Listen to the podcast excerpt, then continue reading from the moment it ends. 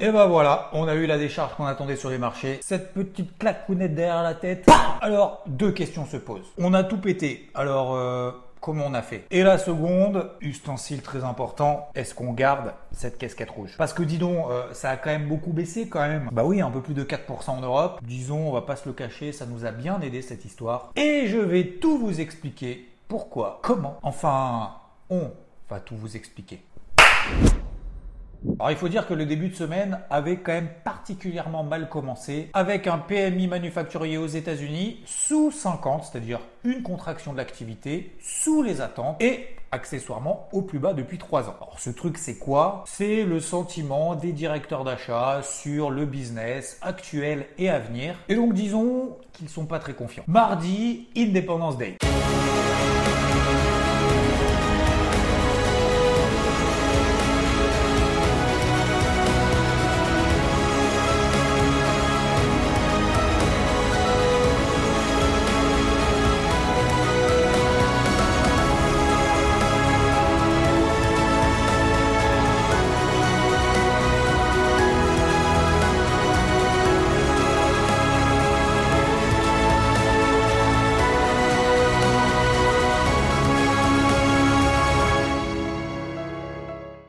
Mardi, encore un jour férié aux États-Unis, hein, bonne de feignasses. Et pendant ce temps-là, les marchés européens continuent à baisser doucement, rien de bien méchant jusque-là. Mercredi, réunion de l'OPEP, c'est tous les gros acheteurs autour du pétrole. Ils devraient maintenir leurs prévisions de demande de pétrole pour l'année prochaine. Ils publieront leur rapport exact semaine prochaine. On se place donc une alerte parce que ça risque de swinguer sur les cours du pétrole semaine prochaine. Ils prévoient jusqu'à présent une croissance plus faible en 2024 qu'en 2023, plus 2,4%, c'est-à-dire 2,35 millions de barils par jour de plus. Et dans la soirée de mercredi, nous avons eu les minutes du FOMC, ce qu'on essaye de lire entre les lignes du rapport et du discours de Jérôme Powell qui a lieu il y a trois semaines, indiquant qu'il compte bien reprendre son cycle de hausse de taux, surtout qu'il y a un consensus de plus en plus large de la part des membres du FOMC sur la nécessité d'un resserrement monétaire supplémentaire pour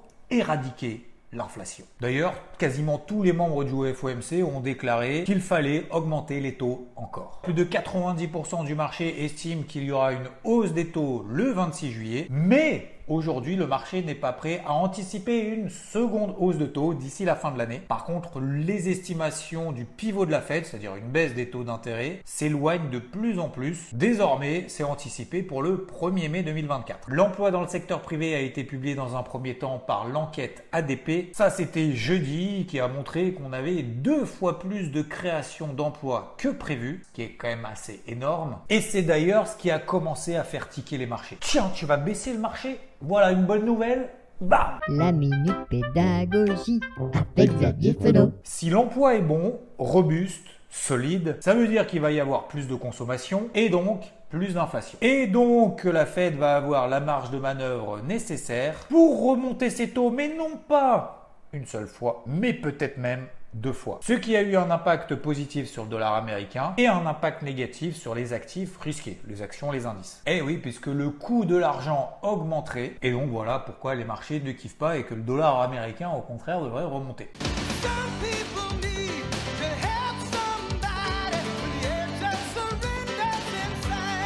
Et vendredi, nous avons eu le NFP, les créations d'emplois, encore une fois, aux États-Unis, un petit peu plus surveillé que l'ADP. Eh ben, contrairement à ce qui était anticipé, on n'avait pas une hausse de salaire de plus 0,3%, mais plus 0,4%. Et en plus de ça, le chiffre du mois précédent, c'est-à-dire pour le mois de mai, a été révisé aussi à la hausse, plus 0,4% finalement. Mais les créations d'emplois NFP étaient inférieures à ce qu'on prévoyait. Alors dans un premier temps, les indices ont plutôt apprécié, ce qui était quand même assez étonnant avec cette hausse des salaires qui était supérieure à ce qu'on attendait. Le dollar américain a baissé, là aussi étonnant, puisqu'on a eu une hausse des salaires beaucoup plus importante que ce qu'on attendait. Alors je t'avoue, là-dessus, je passe mon tour. Je sèche, la raison pour laquelle les marchés ont monté. Alors, on pourrait se dire a posteriori, oui, mais c'est parce que les NFP, les créations d'emplois sont inférieures à ce qu'on attendait. Mais pour moi, j'estimais que la hausse des salaires était beaucoup plus importante que les créations d'emplois. Visiblement, je me suis trompé. Ceci étant, hein, c'est pas plus mal pour le gold puisque il essaye de tenir les 1925 dollars et c'est pas pour nous déplaire.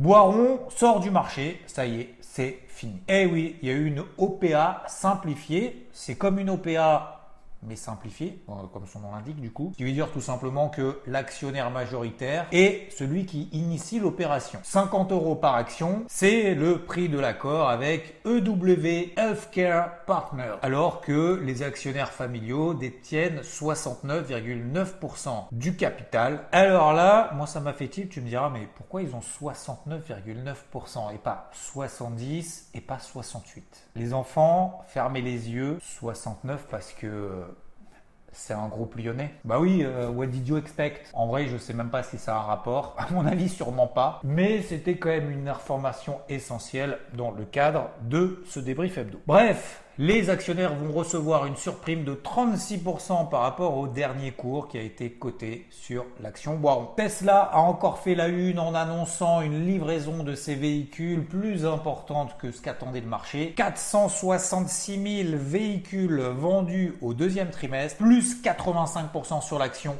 en deux mois seulement. Apple dépasse, ça y est, pour la première fois, 3000 milliards de dollars de capitalisation. 3000 milliards. Bravo d'ailleurs au passage à notre ami Warren. Voilà, Warren, bravo. Qui a d'ailleurs quasiment la moitié de son portif là-dessus. Et on a aussi Meta qui essaye de se renouveler. Oui, parce que hein, Facebook, disons que c'est un réseau social euh, un peu mort en fait. Je sais pas qui est encore sur Facebook, sauf si euh, tu as un âge certain. Et du coup, ils vont sortir Threads. Alors je sais pas vraiment ce que ça va changer, mais visiblement ils veulent concurrencer Twitter. C'est pas encore dispo en France, encore un réseau social. J'ai hâte de ouf, mais vraiment de ouf. Force d'être sur euh, YouTube, Telegram, Instagram, Twitter, TikTok, Spotify, Apple Podcast, Twitch. Putain, encore un réseau social.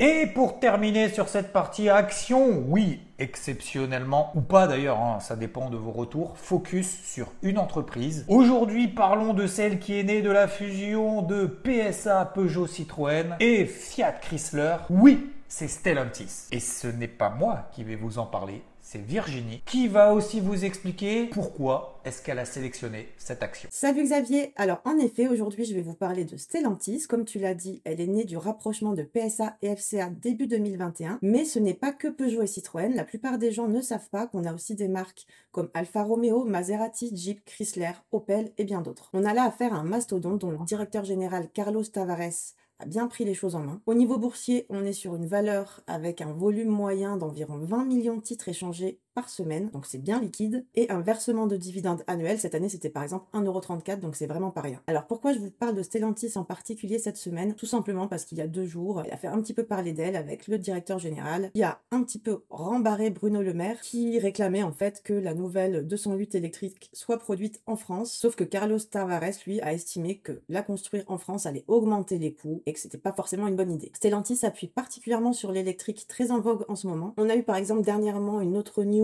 en rapport avec l'électrique et un accord qu'a conclu Stellantis pour son approvisionnement en métaux pour ses batteries. On voit bien que le DG fait tout en tout cas pour être dans la course pour les voitures électriques. Alors maintenant, au niveau technique, si on regarde Stellantis au niveau hebdomadaire, on peut voir qu'elle évolue au-dessus de sa M200 depuis environ novembre 2020. Et moi là, c'est le moment où elle avait commencé à m'intéresser. Sur IVT, c'est une valeur où on investit depuis plus de deux ans et on essaye d'optimiser en fait toutes les fluctuations de prix parce qu'on a pu par exemple toute l'année dernière avoir un range dont on a pu tirer profit entre 13 et 15. Et cette année, là, on a pris la semaine dernière un TP sur les 16-30 à l'approche de cette fameuse résistance. Si ça passe, on sera toujours en position. Par contre, le moindre repli sur 15, voire sous 14, je reprendrai une nouvelle ligne. Malgré des marchés qui étaient au plus haut dimanche dernier, on l'avait vu dans le débrief hebdo, eh bien je vous disais malgré tout garder cette casquette rouge sur les indices européens en ne faisant que travailler un seul sens, la vente. La vente, la vente, la vente, tu vends l'Europe. Et casquette bleue aux États-Unis, si j'arrive à la mettre, parce que l'élastique, pardon, tu me vois plus. L'élastique est tendu, les indices américains sont toujours très forts. Pour autant, on a quand même fait quelques opérations de vente en intraday, mais pas de vente forte en swing pour le moment. Surtout plus d'achats. Alors je me suis concentré sur l'indice CAC 40, plus faible que les autres, même si c'était pas vraiment le plus faible parce qu'il y avait quand même le FTSE qui était super faible, le SMI, l'indice suisse. Donc je vous le disais, j'étais déjà short dimanche dernier et d'ailleurs même j'étais en moins value latente. Donc je vous le disais que j'étais en position et en perte. La zone euro est rentrée en récession, ça fait deux trimestres que c'est le cas. La Banque Centrale Européenne va continuer à resserrer les boulons, c'est-à-dire encore augmenter ses taux d'intérêt pour lutter contre l'inflation et des dégradations techniques, notamment en données journalières, qui commençaient à avoir lieu depuis plusieurs semaines. Autrement dit, des tendances baissières en Europe sous les moyennes mobiles à 20 jours. J'avais déjà fait une vente à 7280 jusqu'à 7111. Ça, c'était il y a deux semaines. J'attendais donc, après avoir clôturé cette position, un rebond pour revendre sous résistance. Nous avions la moyenne mobile à 50 jours, ici qui est tracée en rouge, la borne haute de ce qu'on peut appeler une figure d'élargissement et une zone de résistance qui avait déjà été testée au mois de mars. Et vu que je n'avais absolument aucun signal baissier ou de faiblesse pour le moment pendant cette phase de rebond, eh ben, j'ai décidé de rentrer en deux étapes. Une première vente à 7289 et une seconde pile sur cette zone des 7340. Et donc dimanche, je vous disais exactement, donc le CAC 40, je le disais, a repris 300 points depuis qu'on est sorti et il se retrouve à nouveau sous cette zone de résistance pour des 7003 7004. D'ailleurs, à l'heure où je parle, je suis vendeur du CAC autour de cette zone-là. Je verrai en début de semaine parce que la fin de semaine a été quand même en fanfare sur tous les indices, hein, notamment vendredi. Si on s'installe en début de semaine prochaine au-dessus des 7400 points sur le CAC, je reverrai très probablement ma copie. Et donc, j'invaliderai mon plan de vente et je prendrai probablement une perte. J'ai donc attendu ce début de semaine, voir si on allait traverser les 7004 vraiment. Donc lundi, petite baisse. On n'arrive pas à s'installer sur le CAC au-dessus des 7004. Mardi, petite baisse aussi sans vraiment de grandes conséquences, sans volatilité. Voilà d'ailleurs pourquoi il faut toujours laisser respirer le marché. Ces fameuses analyses là euh, que tout le monde dit, oui, ça casse une résistance, ça va aller 10 étages plus haut, ça casse un support, ça va aller 10 étages plus bas, ça ne fonctionne pas. Le marché respire, évolue par des cycles et on ne peut pas non plus systématiquement stresser à chaque fois qu'on rentre une position et que ça ne part pas tout de suite dans notre sens. On a l'impression pour certains que chaque trade, c'est le trade d'une vie en mode levier max. Tout de suite, faut avoir le point haut ou le point bas. Il a fallu gérer la psychologie de l'ensemble de la communauté, expliquant très simplement, hein, pour synthétiser, qu'on n'est pas à 10 points près. Si on s'était effectivement installé au-dessus des 7004, hein, comme je vous l'avais dit d'ailleurs, là effectivement, j'aurais invalidé mon plan et pris ma perte. Et ben finalement, on a eu la réintégration de cette figure d'élargissement, rupture à nouveau de la moyenne mobile à 50 jours. Et là, généralement, ce qui se passe, quand le marché commence à nous donner raison sur une position qu'on a en cours, alors qu'on est passé juste avant par une phase de perte, qu'est-ce qu'on fait généralement? On a tendance à couper moins une partie au cours d'entrée parce qu'on s'est dit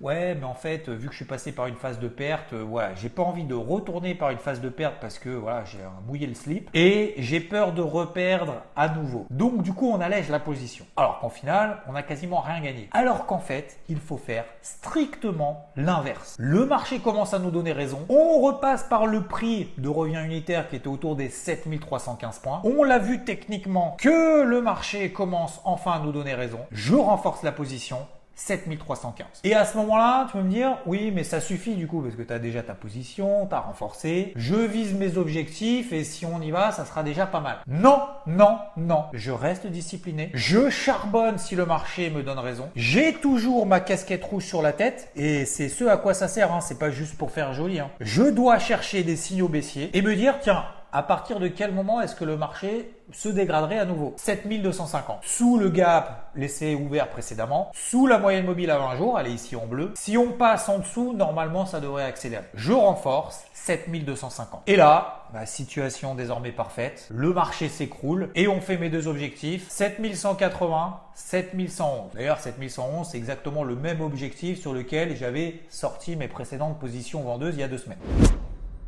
J'ai donc coupé aujourd'hui les trois quarts de mes positions sur ces objectifs. J'ai renforcé à trois reprises et je vais pas couper le reste. Déjà parce que j'ai un objectif plus bas, grosso modo en dessous des 7000 points. Il faut certes renforcer quand le marché commence à nous donner raison, mais il faut aussi à l'inverse commencer à alléger lorsqu'on arrive sur des gros niveaux, des grosses zones clés, sur lesquelles le marché peut réagir. Alors pourquoi est-ce que je garde une petite position que un quart? Déjà parce que le marché me donne absolument aucun signal inverse à mon plan initial. Aucun signal haussier donc. Deuxièmement, bah, ça va me permettre de faire une meilleure performance si on arrive jusqu'à mon dernier objectif. Ça m'évite aussi de chercher des achats trop tôt. Ça m'évite également de faire ce qu'on appelle l'overtrading, donc de chercher absolument à reprendre une position acheteuse ou vendeuse alors qu'on est quand même sur des niveaux majeurs. J'ai donc encore aujourd'hui une position qui court dans le sens de mon plan, mais aujourd'hui, je n'ai plus le timing pour vendre là tout de suite. Donc je préfère tenir plutôt que de changer de casquette ou de tourner comme un avion.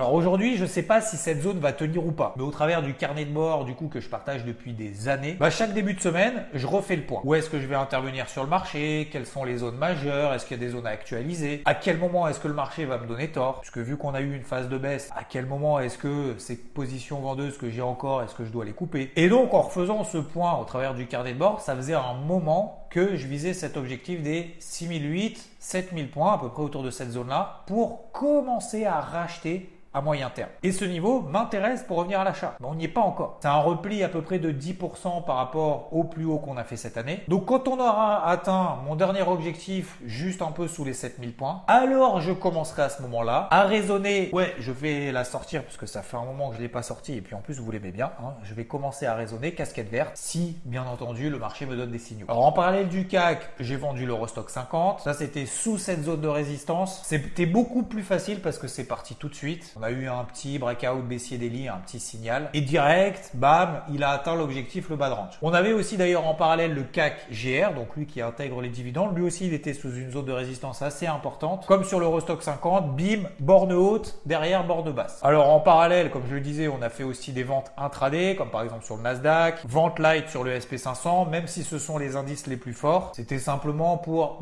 apporter un peu de dynamisme sur des indices américains. On a vendu avec Rodolphe parce qu'on sait pertinemment qui restent forts et tiennent toujours leur moyenne mobile à 20 jours. Donc, on continue à focus les indices les plus faibles. Comme je l'appelle, on tape sur les plus faibles. Et encore une fois, c'est pour ça qu'il faut avoir, moi j'aime bien avoir cette vision à 360 degrés, parce qu'en fait on peut avoir des convergences de signaux sur différents indices, différents actifs au même moment. Et de son côté, Rodolphe a travaillé à la vente l'indice allemand DAX sous cette zone des 16002, 16004. Finalement, c'est la borne haut d'orange dans lequel le DAX évolue depuis trois mois, le haut aussi de son porte-voix. Et d'ailleurs, tiens, posons-lui la question, comment as-tu vécu Rodolphe cette semaine, le marché au sens large, et plus spécifiquement, comment tu as géré cette exposition de vente sur le DAX? Salut tout le monde, salut Xav. Pour parler rapidement euh, du plan DAX que j'ai mis en place, ça fait déjà euh, trois semaines. La chose la plus difficile pour vous, c'est souvent le côté un peu émotionnel, psycho, et c'est ce qui vous fait souvent plancher euh, et foirer un peu votre plan. C'est-à-dire que quand vous perdez, alors là vous n'avez aucun mal psycho à tenir votre perte. Par contre, quand vous êtes en gain, vous avez un mal fou euh, à tenir votre plan euh, psychologiquement. Et donc, forcément, dans le temps, ça a tendance parfois à limiter, voire à diminuer nettement vos résultats, et c'est un peu dommage. Alors, pour ma part, j'ai une sorte, euh, pas d'astuce, mais c'est ce que je fais depuis des années. Et en fait, je vais décomposer ma position en euh, deux systèmes. Je vais vous expliquer ça rapidement. Donc pour revenir sur le plan DAX, il y a trois semaines, c'est là où je l'ai déclenché. Alors j'ai pas toujours un timing parfait sur le swing. Il s'est avéré qu'il y a trois semaines, j'ai eu un timing complètement parfait. Donc forcément, quand le timing est parfait, euh, émotionnellement, vous souffrez beaucoup moins de la patience euh, et donc vous êtes euh, du coup automatiquement beaucoup plus discipliné puisque euh, le plan part automatiquement et directement dans votre sens. Qu'est-ce qui s'est passé il y a trois semaines? On avait les plus hauts historiques sur le DAX à 16 003. Je ne vais pas vous parler ici de volume et tout, mais voilà, il faut vraiment, il faudrait un énorme volume pour casser cette zone des 16 003, 16 005. Donc on a fait un plus haut historique vers, je ne me rappelle plus, un 16 004 quelque chose, et tout de suite on a réintégré les anciens plus hauts historiques des 16 003. Et donc, c'est à partir de ce moment-là où j'ai décidé, pour ma part, de déclencher mon plan swing vendeur. Et en fait, quand je déclenche un plan, euh, alors moi je suis souvent exposé sur un swing vendeur DAX entre 10 et 20 lots futurs pleins, puisque je trade le futur, bien évidemment, ça peut vous paraître beaucoup, puisque 25 euros le point du contrat euh, entre 10 et 20, mais voilà, c'est après fonction du capital, de sa gestion de risque, de son habitude, de son expérience, de ses connaissances, etc. Et donc du coup, je déclenche ce plan, euh, là je suis parti sur un plan à 12 lots, d'accord? Je le décompose en deux phases. C'est-à-dire j'ai six lots vraiment swing que je ne toucherai pas jusqu'à mes TP, TP1, TP2, TP3 finaux, c'est-à-dire que je décide de ces TP sur ces silos, je ne les toucherai pas, et j'ai aussi silos, ce que j'appelle des lots de travail de position, et qui vont me permettre de les fermer au fur et à mesure, jusqu'à souvent à mon gros TP1, pour ensuite les reprendre. Donc, je m'explique. Et en fait, c'est vraiment. Alors là, j'ai pas du tout souffert émotionnellement de ce plan, puisque j'avais un timing extraordinaire. Honnêtement, hein, je sais pas si ça vient du fait que j'ai plus de cerveau ou ça vient du fait que je suis vraiment détaché par rapport à la performance et par rapport à l'argent. Et j'ai eu ce déclic là il y a quelques années. Et donc, du coup, en fait, pour ma part, je souffre rarement. D'accord? Alors, bien évidemment, parfois, je suis dépassé sur un plan swing de 3, 400 points. Euh, quand vous faites les montants, ça va vous faire peur. Mais finalement, moi, ça ne m'impacte pas du tout. Mais je comprends, puisqu'au début, c'est un des déclics les plus difficiles à avoir, se détacher de son plan, de se détacher de l'argent, se détacher vraiment de tout ça pour être et vivre son plan sereinement. Donc, je reviens sur mes deux prises de position. Donc, j'ai silo que je ne touche pas et donc j'ai silo de travail de position. Et donc, la première descente, entre 16 003 et 15 005, j'ai lâché au fur et à mesure ces silos de position. Ça me permet en fait euh, non-stop déjà d'acquérir de la performance et surtout ça va me permettre de financer au fur et à mesure, et sur IVT j'essaye de leur apprendre ça au fur et à mesure, ça va me permettre de financer au cas où le plan est un échec, puisque euh, voilà, il y a toujours une probabilité et on foire toujours sur des plans et c'est normal. Et donc du coup j'ai lâché, et donc je me suis retrouvé à 15 007 à silo mais silo swing que je ne touche pas. Et ensuite, on est remonté sur 16 000, 16 100, 16 002. On l'a fait deux fois en plus. Hein. Et donc, à chaque coup, je reprends ces lots de position pendant la remontée et je me retrouve à nouveau avec mes 12 lots initiaux. Et donc, cette semaine, quand ça a rebaissé, eh ben, j'ai réallégé au fur et à mesure ces lots de position et même encore plus, comme euh, on a atteint aussi euh, des gros TP, un gros TP que je vivais, j'ai aussi allégé les lots swing, je ne sais pas si je me fais comprendre, que je n'ai pas le droit d'alléger tant que je n'ai pas touché mes gros TP. D'accord? Et donc, en fait, qu'est-ce qui a fait que euh, rapidement euh, quand on est remonté, j'ai repris mes six lots de position pour revenir. C'est ce que j'appelle des lots de travail d'opposition. Donc en fait, sur 12, j'en ai 6 que je ne touche jamais quoi qu'arrive jusqu'à mes TP. D'accord? Mes TP que j'ai décidé au début du plan. Et j'ai six lots de travail d'opposition que eux, je travaille non-stop. En fait, c'est plutôt des lots de travail un peu qui me permettent de travailler en intraday et d'être pas bloqué, sachant que pour ma part, quand j'ai décidé d'un swing et d'un sens, j'ai plutôt tendance à toujours travailler dans ce sens-là, même en intraday. Parce que si vous commencez à vouloir prendre un flux intraday acheteur euh, comme il y a eu vendredi dernier, pour moi c'était un flux, en plus une bougie vendredi dernier, je vous en avais parlé. Je vous ai tout donné, un le plan je vous l'ai donné sur Twitter, sur Telegram, donc là je vous parle d'un plan que j'ai partagé publiquement à tout le monde.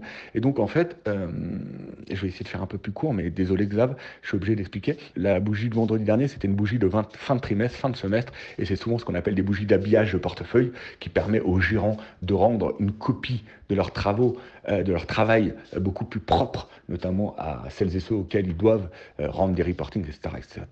D'accord? Donc, je ne l'ai pas pris en considération. Elle m'a simplement permis, elle a permis de remonter sur 16 100, 16 200 et reprendre mes lots de travail de position. Et ensuite, je vous dis simplement ce qui m'a permis et ce qui m'a donné les déclics de renforcer, parce que je suis monté même, je crois, un moment jusqu'à 15 ou 16 lots un soir.